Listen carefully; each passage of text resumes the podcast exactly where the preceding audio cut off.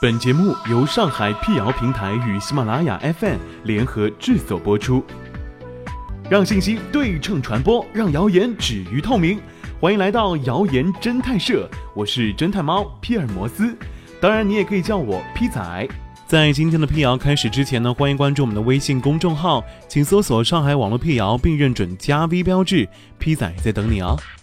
近日热传的一条网帖称，一个两岁大的婴儿喝了半碗鲜榨苹果之后呕吐不止，送医院诊断为食物中毒。网帖解释，这是因为孩子的奶奶在榨苹果汁的时候没有将苹果去核，就直接放入榨汁机了。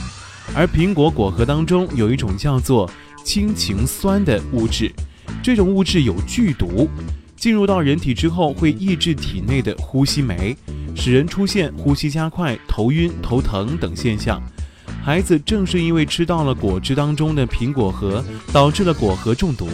小小一颗苹果核，毒性究竟有如此剧烈吗？经解放日报上官新闻记者查证，二零一三年，重庆媒体曾报道过一名一岁多的婴儿喝了半碗鲜榨苹果汁而导致呕吐的事件。当时医生推测有可能是苹果核当中的氰苷导致中毒。不过，随着事件的进一步发酵，也有多家媒体对这一说法进行了澄清，因为苹果核当中含有的仅仅是氰苷，并未直接含有氢氰酸。而且由于含量很少，偶尔吃到一两个苹果核，并不会造成果核中毒。首先，网帖所说的苹果果核里含有一种叫做氢氰酸的物质，并不准确。苹果核当中的黑色苹果籽儿，苹果籽儿当中含有一种物质叫做氰苷。氰苷呢，主要存在于某些豆类、核果和仁果的种仁以及木薯的根块等植物体当中，例如。杏、樱桃、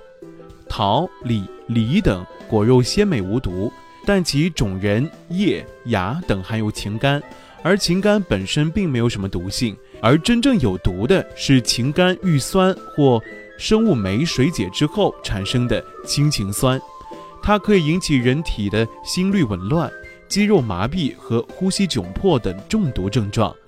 对于氢氰酸的毒性，相关专家解释。氢氰酸的制毒剂量是每公斤体重两毫克，而每克的苹果籽当中的氰苷能产生的氢氰酸大约只有几百微克，所以单从剂量上来说，传言当中提到喝杯苹果汁就中毒是不可能的。其次，按照传言当中所说，孩子的奶奶是将苹果榨成汁给孩子饮用，而苹果籽主要留在榨汁后的残渣里。所以，苹果汁当中即便含有氰苷，含量也很少，而且吃进去的氰苷呢，也不一定能够全部转化释放出氢氰酸。专家推测，尽管婴儿的机体比较脆弱和敏感，但从媒体报道的症状来看，孩子吐出果汁之后能够很快恢复状态，更大的可能是胃肠道刺激引起的不适，而不是苹果籽儿直接导致婴儿中毒。因此。苹果核有毒的传言其实是危言耸听了，把喝苹果汁与食物中毒套上因果关系，会误导公众。